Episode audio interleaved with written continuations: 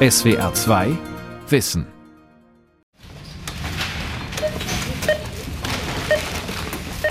Bei jedem Einkauf gibt es etwas gratis dazu, von dem wir nichts ahnen. Chemikalien, die unser Hormonsystem beeinflussen und uns krank machen können. Also mir fällt grundsätzlich auf, dass viele Kosmetikprodukte hier angeboten werden. Eine Frau benutzt durchschnittlich bei ihrer Morgentoilette zwölf Produkte, Männer die Hälfte. Das heißt, die Gefahr für Frauen, sich hormonell wirksamen Stoffen über ihre Kosmetikprodukte auszusetzen, ist unweit größer als die bei Männern, weil sie einfach von der Fülle her mehr Produkte benutzen. Gefahr in Plastik und Kosmetik. Wenn Chemikalien wie Hormone wirken. Von Helmut Nordwig. Wissenschaftler warnen vor diesen Stoffen seit Jahren. Trotzdem finden sie sich immer noch in vielen Produkten, die die Verbraucherinnen und Verbraucher täglich zu sich nehmen. Ein Besuch im Bio-Supermarkt Vollkorner im Münchner Westend mit Johanna Hausmann. Sie arbeitet für ein internationales Netzwerk von Frauen- und Umweltorganisationen namens Women Engaged for a Common Future. Frauen, die sich für eine gemeinsame Zukunft engagieren. Und das ist ihrer Meinung nach eine Zukunft ohne Stoffe, die so wirken wie Hormone. Diese Substanzen verbergen sich in Verpackungen, in vielen Plastikartikeln wie Kunststoffflaschen und in Kosmetika. Die Hauptgefahr bei Kosmetikprodukten im Sinne von hormonell wirksamen Stoffen sind Parabene, das sind Konservierungsstoffe, und Phthalate als Weichmacher in Kosmetik, die können auch aus der Packung emittieren und in die Kosmetik hineingehen. Das sind unsere wichtigsten Stoffe, die wir im Auge haben, wenn wir Kosmetik kaufen. Also hier haben wir zum Beispiel eine Bodylotion. Da steht zum Beispiel drauf, dass es sich um eine 100% zertifizierte Naturkosmetik handelt, die frei von synthetischen Duft-, Farb- und Konservierungsstoffen ist. Das heißt, es sind auch Parabene mit eingeschlossen. Aber hier, wenn Sie mal auf die Inhaltsliste schauen. Ja, jetzt brauchen wir eigentlich dringend die Lupe. Ich erkenne hier zum Beispiel, dass Parfüm drin ist. Das ist jetzt ein Duftstoff, der nicht unbedingt hormonell wirksam sein muss, aber vielleicht Reizungen oder Allergien auslösen kann. Ich erkenne allerdings nicht, dass verzeichnet ist sowas wie Butylparaben oder Propylparaben. Das wären Stoffe, die wir unbedingt vermeiden sollten. Denn solche Stoffe wirken schon in winzigen Mengen auf unser Hormonsystem. In der Bodylotion mit Natursiegel stecken sie nicht, aber das ist eine seltene Ausnahme. Viele Kosmetika und andere Alltagsprodukte enthalten hormonwirksame Substanzen. Denn sie machen Kunststoffverpackungen und Plastikspielzeug weich, ebenso die Innenbeschichtung von Konservendosen oder Coffee-to-go-Bechern. Sie sorgen dafür, dass der Thermodruck von Parkscheinen funktioniert und sie stecken in den meisten Kosmetikartikeln, zum Beispiel um sie länger haltbar zu machen. Sogar bestimmte Medizinprodukte enthalten Substanzen, die wie Hormone wirken, erzählt der Hormonforscher Josef Körle. Ich nenne ein Beispiel, bestimmte Weichmacher, die benutzt werden in der Intensivmedizin, gerade bei Kleinkindern oder bei Frühgeborenen. Manche dieser äh, medizinischen Vorrichtungen äh, jetzt Kanülen oder Bestecke für die Infusion enthalten weil sie flexibel und weich sein müssen, eben entsprechend auch Substanzen. Und die gehen dann natürlich in den Körper des Kindes oder des Intensivpatienten auch über. Da gibt es ein Problem. Professor Josef Körle warnt vor den Folgen der hormonaktiven Substanzen. Seine Stimme hat Gewicht. Er forscht an der Berliner Charité und ist darüber hinaus Präsident der Deutschen Gesellschaft für Endokrinologie. Endokrinologie ist die Wissenschaft von den Hormonen. Sie können beim Menschen und beim Tier zur Veränderung der Schilddrüsenhormonfunktion führen. Das wirkt sich dann aus auf Gehirnentwicklung, Intellekt und äh, IQ-Quotienten oder auch auf das Wachstum später und verschiedene Körperfunktionen. Und in letzter Zeit sind eine ganze Reihe von endokrin aktiven Substanzen in die Diskussion gekommen, weil man annimmt, dass sie daran beteiligt sind, dass es zu Volkskrankheiten wie Adipositas, also übermäßiges Gewicht und möglicherweise auch entsprechenden Folgeerscheinungen Diabetes, Bluthochdruck oder ähnlichem kommt. Um welche Stoffe geht es und warum sind sie nicht längst verboten? Zwei einfache Fragen, die sich nicht einfach beantworten lassen. Unklarheit herrscht bereits darüber, wie viele hormonwirksame Chemikalien es überhaupt gibt. Fast 300, sagt die EU. Für viel zu wenig hält das die Weltgesundheitsorganisation. Sie spricht von 800 Substanzen, die so wirken wie Hormone und die Gesundheit gefährden können. Möglicherweise gibt es sogar noch mehr.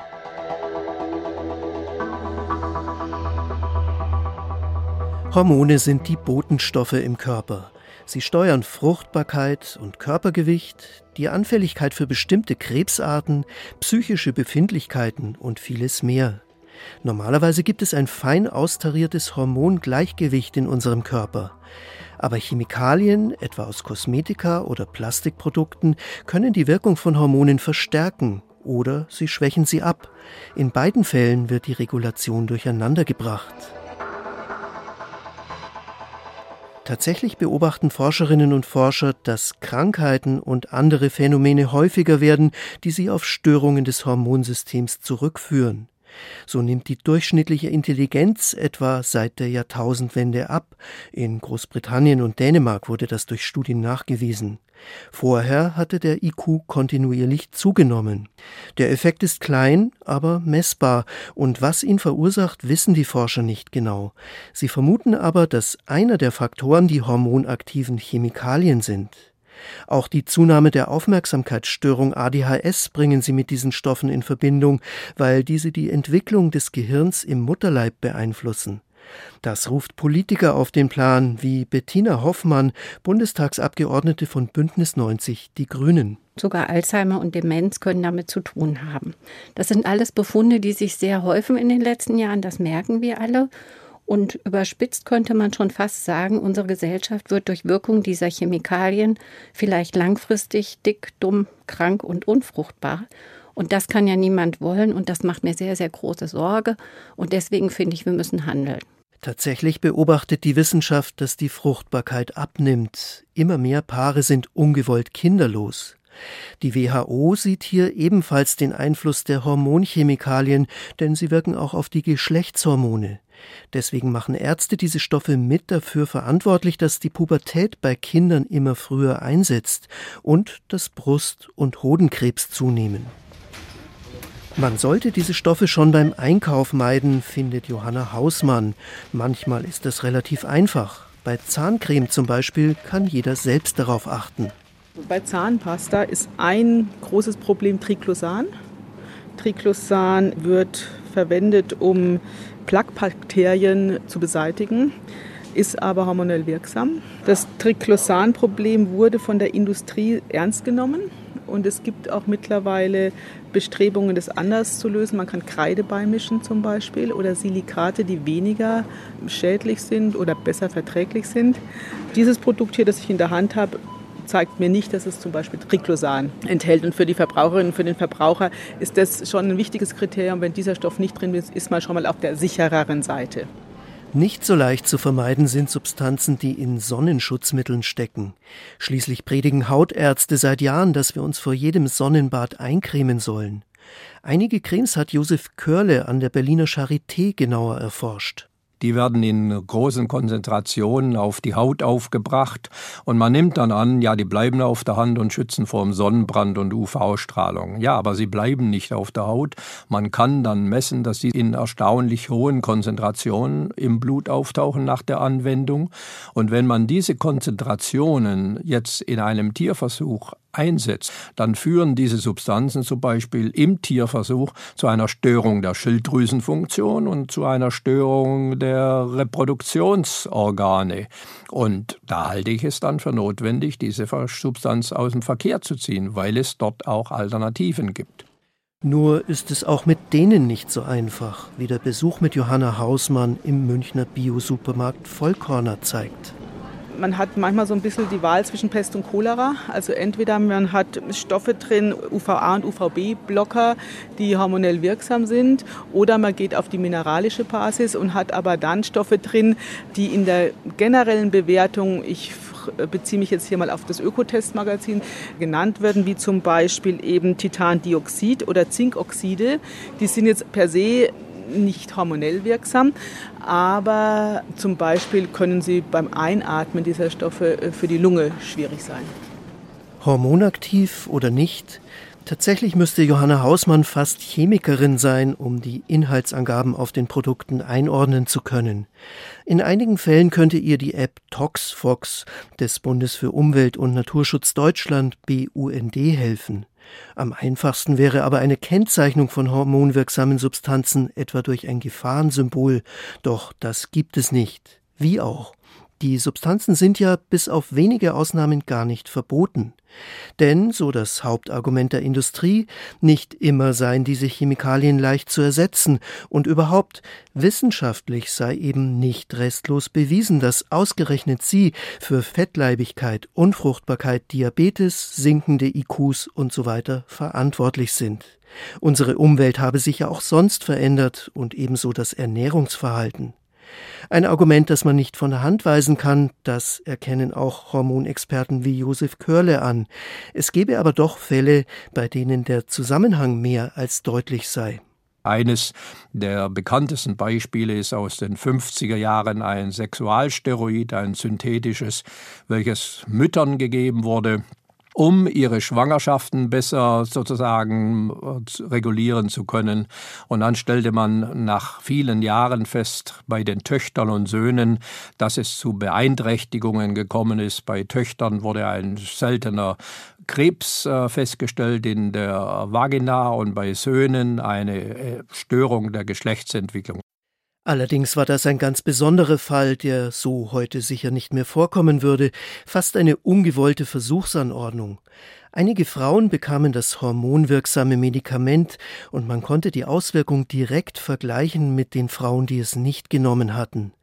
In dieser unbeabsichtigten Konstellation ist eindeutig, dass die Chemikalie tatsächlich Krebs und Fehlbildungen ausgelöst hat, aber Experimente dieser Art bewusst an Menschen zu machen, das verbietet sich natürlich. Deshalb ist der Zusammenhang zwischen hormonaktiven Substanzen und Krankheiten normalerweise nicht so eindeutig festzustellen.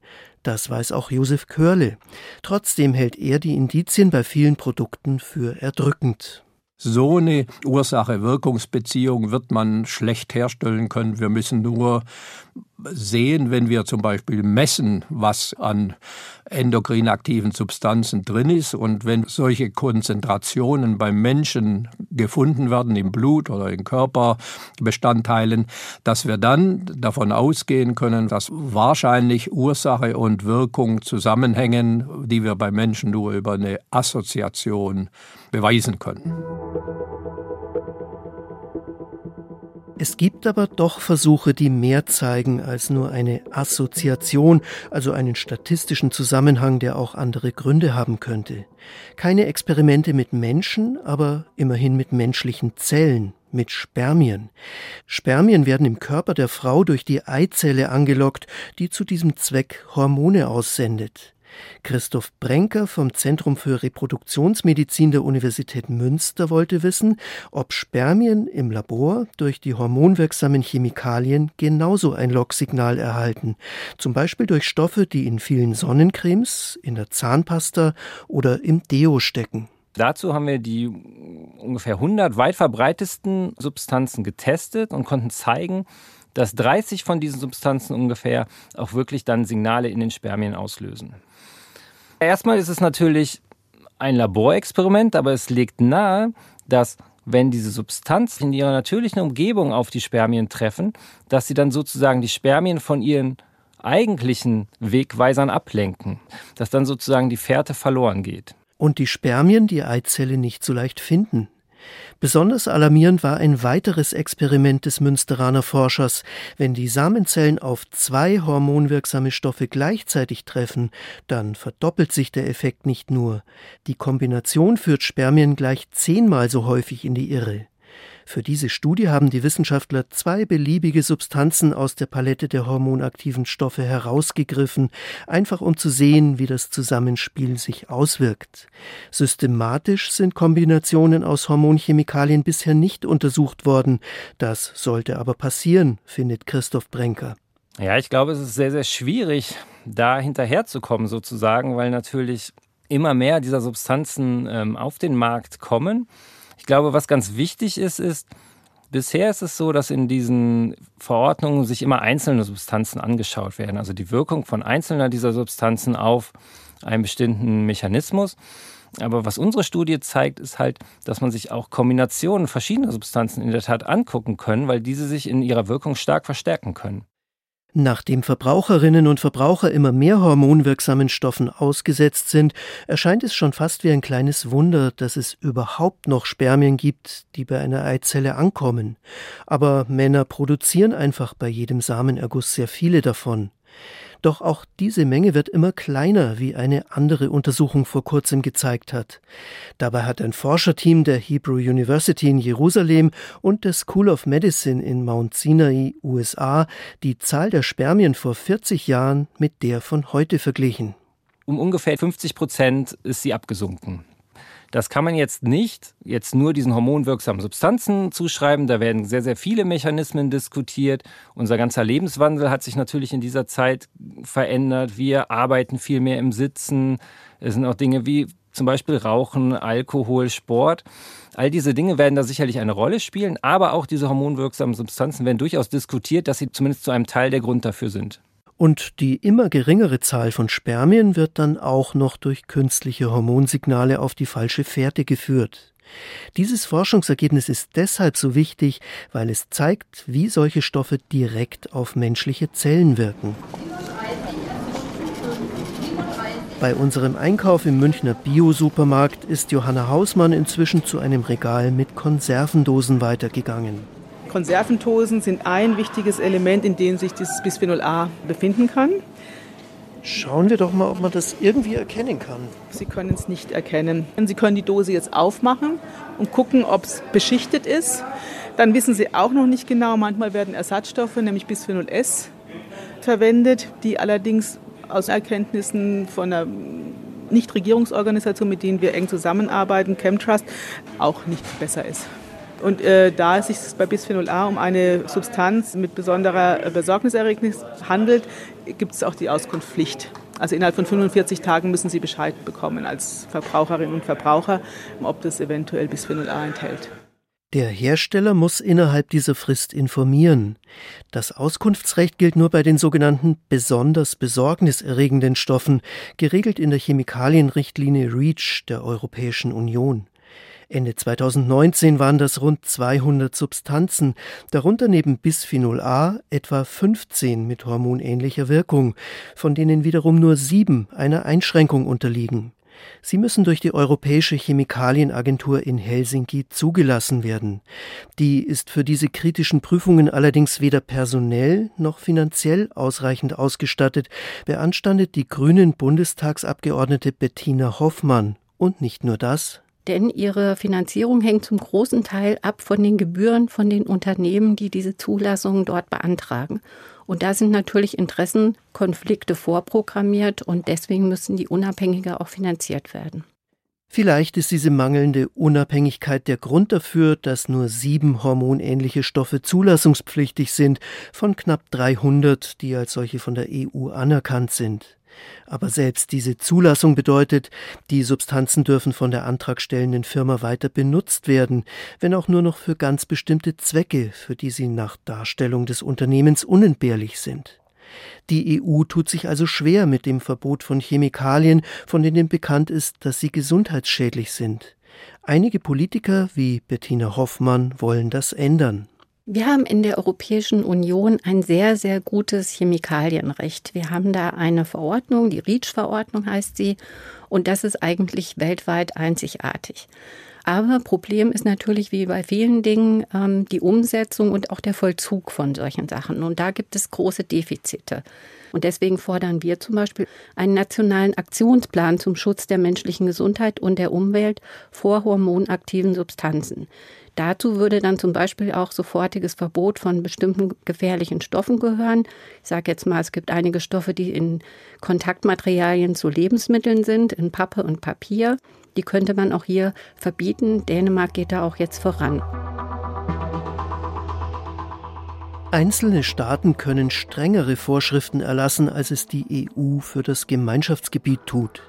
Das soll nach Meinung der betreffenden Regierungen Druck ausüben auf die Europäische Kommission, die über Einschränkung oder Verbot von Chemikalien entscheidet.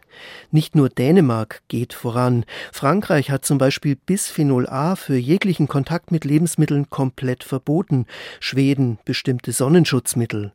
Auch die Wissenschaft macht Druck. Die Fachgesellschaften der Hormonspezialisten in Europa haben die Kommission im Sommer 2018 aufgefordert, wenigstens die gesundheitsschädlichsten dieser Stoffe europaweit zu verbieten. Passiert ist bisher nichts. Josef Körle, der Präsident der Deutschen Gesellschaft für Endokrinologie. Wir haben hier das sogenannte Vorsorgeprinzip.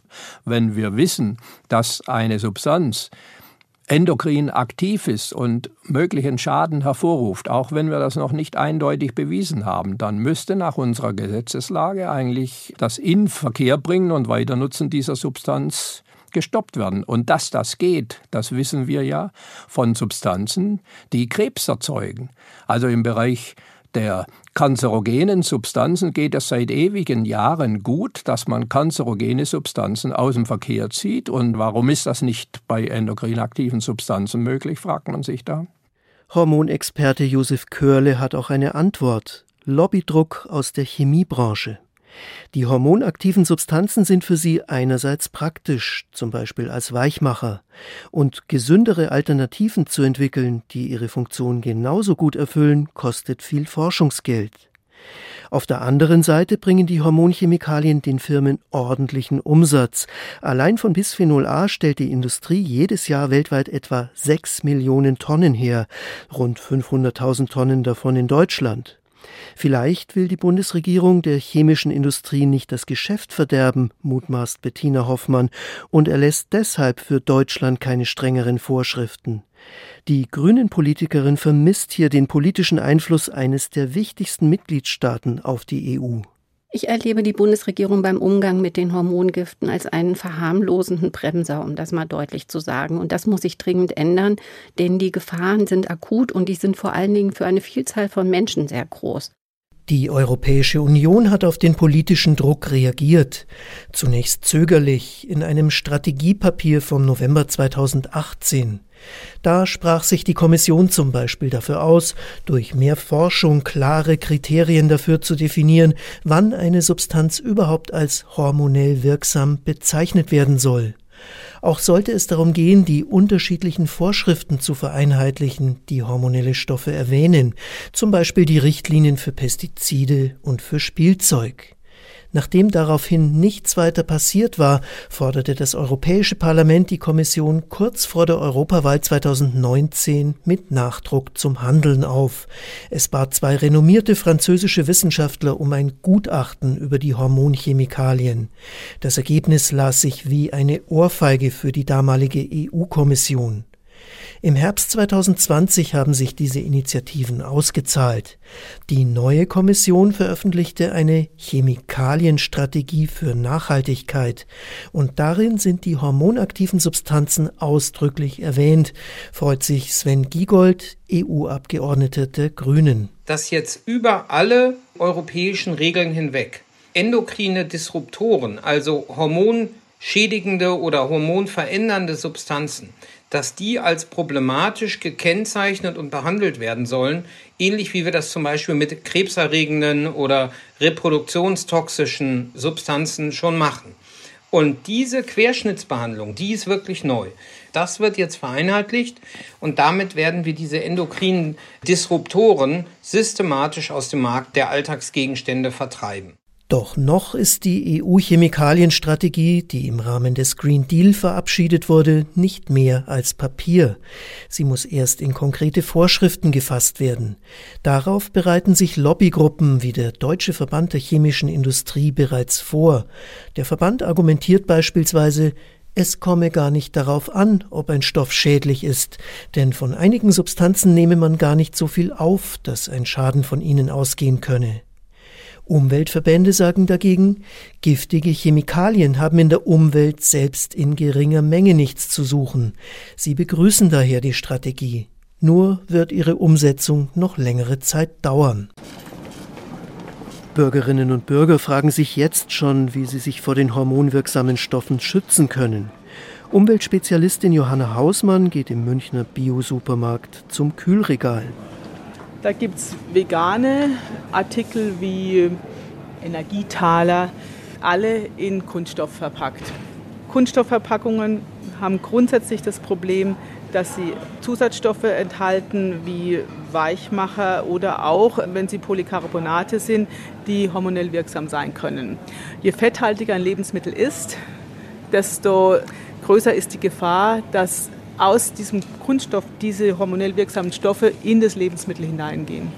Die Lösung liegt darin, selber zu kochen, unverpackte Sachen zu kaufen, wie in früheren Zeiten eigentlich. Man muss vorher, also ich sage immer, wenn ich morgens aus dem Haus gehe, habe ich den Geldbeutel, habe ich den Schlüssel und habe ich die Einkaufstasche und habe ich eventuell ein Behältnis, in dem ich mir irgendwas einpacken lassen kann. So können Verbraucher nicht nur die Umwelt schonen, sondern auch hormonell aktive und andere Substanzen vermeiden, die nicht gesundheitszuträglich sind. Eine weitere Gefahr lauert am Ende des Einkaufs an der Kasse. Denn da gibt es noch ein spezielles Kapitel, die Kassenzettel. Zwar müssen Einzelhandelsgeschäfte seit Anfang 2020 ihren Kunden welche aushändigen, aber Kassenzettel sind häufig aus Thermopapier. Thermopapier ist mit Bisphenol A angereichert, um eben diesen Aufdruck zu ermöglichen. Das spart den Unternehmen, irgendwie Kartuschen, Farbkartuschen zu kaufen, ist es billiger, enthält aber auch Bisphenol A. Und besonders belastet sind natürlich Menschen, die an der Kasse arbeiten und die den ganzen Tag äh, mit diesen Bisphenol A belasteten Papieren zu tun haben. Und ich weiß nicht, was wir jetzt hier finden. Genau, schauen wir schauen doch mal.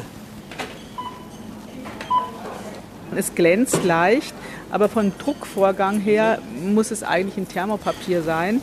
Sollte man wechseln. Nicht einmal im Bioladen ist es möglich, hormonwirksame Stoffe wie zum Beispiel Bisphenol A oder Phthalate völlig zu vermeiden. Sie sind einfach allgegenwärtig.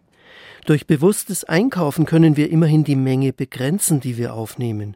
Das ist wichtig, auch wenn die Wissenschaft noch nicht in jedem Einzelfall geklärt hat, wie genau eine Substanz im Körper wirkt, ob sie die Fruchtbarkeit beeinträchtigt oder Krankheiten verstärkt. Doch es geht um unser Hormonsystem, das für unser Wohlergehen sorgt und dafür, dass wir gesund bleiben.